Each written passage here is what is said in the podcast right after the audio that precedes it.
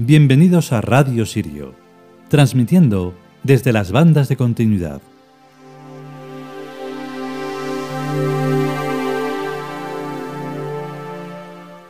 Seguimos con el libro de Renenet. Tenemos ya el primer, la primera sonoridad de los dioses chinos, que está dedicada a Panku, porque es el primero de los que hemos hecho eh, sobre esa mitología, sobre esos dioses. Pero he pensado que es mejor eh, seguir avanzando en esas sonoridades para ir mm, también avanzando a su, misma vez con el libro de Renenet, que es cada vez más importante y más trascendente que esté por ahí fuera. ¿Para qué tiene que estar por ahí fuera? Pues por si acaso hay alguien eh, de nosotros despistado y dice, ¡eh, qué ese soy yo! Hay que seguir intentándolo, si no, esta soledad tan brutal mm, es demoledora. Aunque bueno, tenemos la suficiente fuerza para seguir como si nada. Este texto de hoy es muy, muy, muy extraño, pero es cada vez más, más, más nuestro. Entonces, es importantísimo, es trascendental, es lo más. Y entonces, pues nada, pues a ver si, si llega a donde tiene que llegar. Llegar ya ha llegado y llegó hace muchísimos años. Y hay que darle una oportunidad más a este pobre astro con estas pobres criaturas que están ahí agonizando, ahí con paranoias y tonterías. Bueno, vamos a ver si se puede hacer algo. Vamos con él.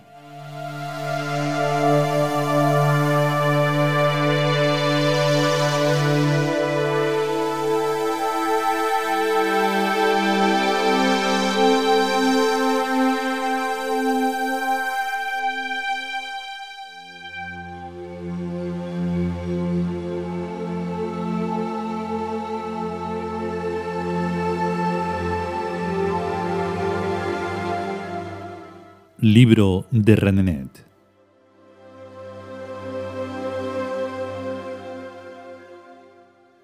Decimotercera entrega.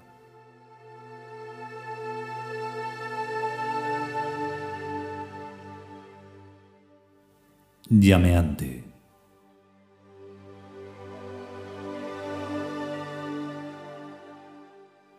Cero. Uno. Dos. Tres. Cuatro. Sube la vibración del motor representando cualquier clase de acción o movimiento. Luego se aleja, decae, decrece. Planea leve y segura la horizontalidad, siempre aparentemente inmóvil siempre estática, adscrita a sus fundamentos. Retrocede la memoria a tiempos lejanos, cada vez más lejanos, devorándose a sí misma y devorando a otras memorias. Avanza a tientas la mirada hacia el futuro, hacia dentro de un rato, hacia mañana, hacia dentro de 500 años, hacia el próximo fin de semana ver siquiera un centímetro de tiempo con certeza. El ayer está constelado de luces como una ciudad lejana en la noche, luces que se limitan a estar geométricamente entre ellas. Estable, la Tierra sobrevive, con la falsa historia que puede hacer un niño de un anciano. Cuando la vibración se extingue toma a la vez el viento seco inútil, árido, sin nubes que llevar. Y es la erosión el tributo que le ofrece la tierra. Punto muerto. Fluctuante, una nueva llamarada brota del instante de extinción. Relampaguean las sombras en el suelo inmóvil. Ni el viento, ni el motor, ni los relámpagos bastan para persuadirle de que deje de mirar hacia su adentro. Hacia allí, donde las masas oscuras se aglomeran alrededor de un rojizo centro. El vestigio de una fuente desecada de energía que fue todo antes que las masas fueran, de la que todos bebieron. Un día las burbujas volverán a unirse después de haberse alejado la esférica distancia. Y todo estará como antes, pero invertido. Por sorpresa del infinito. Por incapacidad progresiva en las cerradas órbitas invisibles. Estructuras englobantes que nadie vio jamás, pero que existen se soñó que el mundo estaba rodeado de barreras protectoras como meninges, un cielo de bronce, una bóveda de estrellas fijas, una cúpula inmensa y lejana tras la cual los buenos dioses contemplaban la tierra. Se demostró con telescopios que la teoría era falsa. Se perfeccionaron los instrumentos de observación ópticos y electrónicos. Y se cayó en un nuevo dogmatismo sensorial y matemático. Nuevos Ptolomeos sucederán a nuevos Copérnicos. La Tierra no, pero sí la conciencia volverá a ocupar el centro del universo. En los extremos límites, no de la realidad, pero sí de la posibilidad, la realidad se detiene. Más allá hay, pero como si no hubiera. Jamás la reflexión escapará del círculo.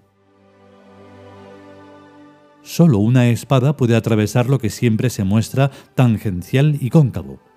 Solo algo no resbala en la ilusoria sutileza declinante. El absurdo frontal. Matemos las verdades. Mucho más fácilmente que se monta el edificio de la razón, puede desmontarse. Hagamos manicomios de locos perfectamente cuerdos mentes sólidas capaces de vivir sin destruirse en ambientes demenciales y veamos qué sucede. Alguna vez se hará, siquiera por el único motivo de que nunca se hizo anteriormente, o porque cada vez está más claro que en el fondo de su alma la razón es cobarde, y chilla y se horroriza de solo pensar que pueda repudiársele como a esposa vieja y decrépita, que es lo que es, con su anciano regocijo de impotente cada vez que a un acto irrazonable le siguen resultados poco gratos. Se intentará y se obtendrá éxito. Si no la primera vez, la que haga 50, o 90, o 15.000. Se logrará vivir en el absurdo, confortable y establemente, una vez perforada la primera estructura englobante de la que la razón es ferviente adoradora no un paso atrás, sino un paso hacia adelante. Previo a las viejas comunidades agrarias que caldearon la razón al calor de sus establos. Antes aún de las hordas recolectoras que inexorablemente sucederán al hundimiento. Será un paso de llama ascensional, hacia adelante concebido como arriba. Un paso absurdo hacia el absurdo concebido gratuitamente como liberador punto cero de la conciencia establecida sobre su propia personal vivencia, el porque sí sin claudicaciones. La solidez recuperada de fatuos puntos de apoyo, como en los muy antiguos tiempos. Así también mañana. No hace aún 15.000 años, en las regiones hiperbóreas y en la tierra de Egipto surgió el mismo pensamiento y la misma palabra que hoy resurgen, la nada viviente contemplando el fuego azul en un cuenco oscuro de barro, como punta de lanza de la misma tierra. Y de los sueños aún más antiguos. Con sed de porvenir, restallaron los mismos relámpagos, la misma irrenunciante perennidad que creó a este mundo. Absurda, colosal, cambiante, austeramente generosa de sí misma, celestial porque celestes son las hondas raíces que le nutren y propagan. Se erigió por monumentos las montañas y los mares. Se hizo poesía y leyenda. Vio y esperó. No murió porque no muere. No la verá morir ninguna efímera cofradía de astrónomos. A veces por placer resurge en Islandia y en el corazón de los volcanes. Es la fuerza inmemorial, telúrica, presente y ausente, una con el sol y las estrellas, una con el yo de la conciencia, una y total, que permanece y relampaguea, que es, fue, será. Si se extingue, reaparece. Si se duerme, redespierta. Si abandona un camino, encuentra cinco.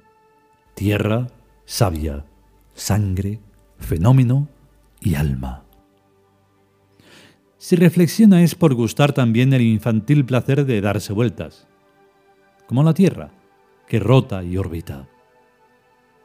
Todos los seres tiemblan porque su nombre es Cook. Cosa primordial. Pero sería absolutamente necio ponerse tétricos, y además enfermizo, y además inexacto, y además inútil. Cook es estupendo, Dios y Señor de las Cetonias. 0, 1, 2, 3, 4.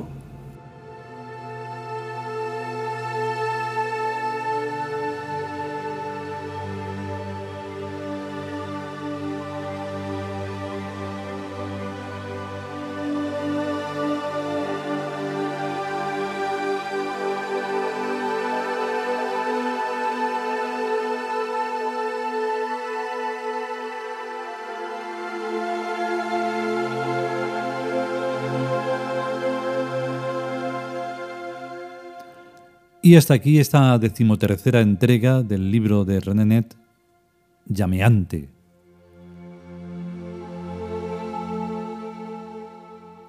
Hay como una parte de, de uno mismo que dice, jo, pero es que así como vas a llegar a alguien si en cierta forma es como una especie de comentario o comentarios súper mega bordes y súper de todo. Bueno, no pasa nada. Decimos lo de siempre. Nosotros tenemos que aguantar a un mundo que es absolutamente y cada vez más estúpido. Y lo aguantamos, no podemos hacer nada. Si pudiéramos hacer algo, pues lo haríamos. Pero se van haciendo cosas para que se vaya despertando. Y si no se despierta, se muere. No pasa nada. Se muere y se resurge. Si es que hay que resurgir. Si es por, o sea, si hay algo por lo que resurgir, se resurge. Pero si no lo hay, no. ¿Para qué? No tiene ningún sentido. El único sentido sería la vida trascendente, la vida que, que presentamos y representamos. Pero si todo es una, mala interpretación, un mal teatro, no, hombre, eso no es serio. Así que, pues ocurren cosas que no vamos a mencionar, claro. Así que, si podemos y sobre todo si queremos, pues volveremos con el capítulo que corresponda de lo que sea. A estar bien. Hasta luego.